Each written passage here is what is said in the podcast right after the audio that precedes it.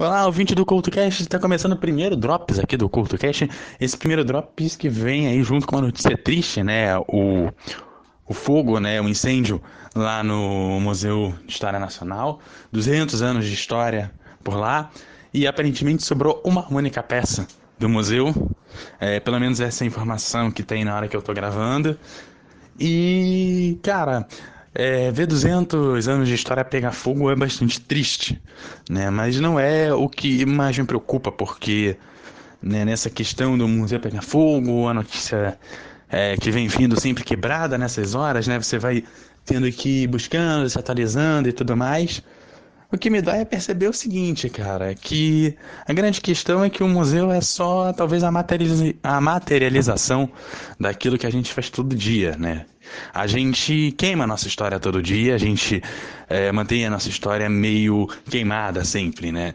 A gente não, não sabe é, coisas básicas da nossa história, pelo menos não como a gente deveria, né? Ah, eu duvido que a maioria das pessoas saibam talvez o nome dos presidentes depois do primeiro governo do Vargas até a ditadura militar não vai saber talvez não saibam no máximo. Os presidentes da ditadura para cá e talvez não saibam nem isso sabe? Isso é bastante doloroso. Isso é uma forma da gente queimar nossa própria história né? Talvez você venha e diga, ah, não, mas poxa, por que, o cara vai saber isso?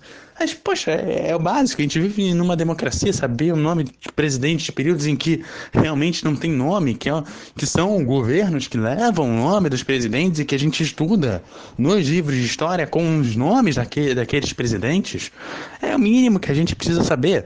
Né? Não estou pedindo para o cara saber o nome do presidente da República do Café do, com Leite, porque, afinal de contas, a gente estuda a República do Café com Leite, não estuda o governo de fulano, ciclano ou beltrano, né? Então, é, sim, já é uma é, é uma forma que a gente queima a nossa própria história todo dia, né? Fora que até hoje, né?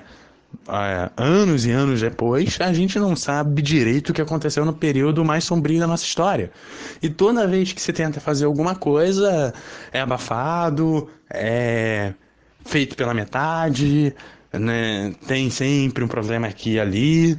Então, assim, independente de é, do que se faça, a gente queima a nossa história e a gente mantém a nossa história sempre é, contada à meia boca.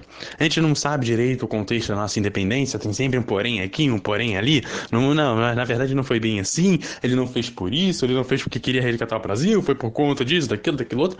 Tem um monte de poréns e porquês que ninguém sabe direito.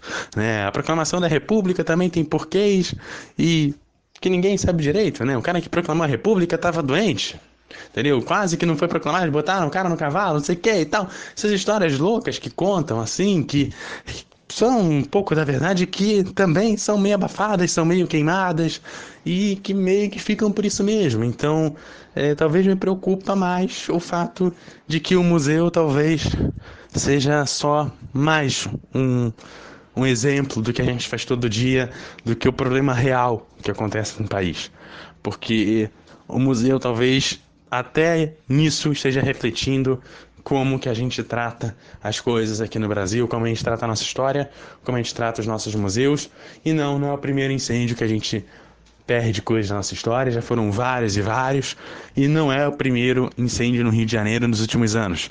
De 2012 para cá já são cinco incêndios em prédios importantes da a UFRJ sofreu bastante, né? O prédio de letras foi o primeiro lá em 2012.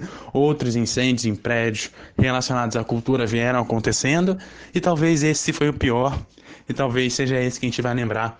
Uh, talvez na nossa história isso, se ninguém pegar fogo no meio do caminho, porque é o mais provável de acontecer e esse incêndio talvez fique apagado ou pela gente ou porque outro incêndio aconteceu no futuro.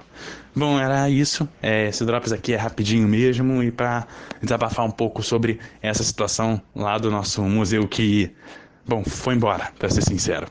Bom, é, aquele abraço, até a próxima. Eu espero com notícias um pouco melhores no próximo Drops aqui do CoutoCast.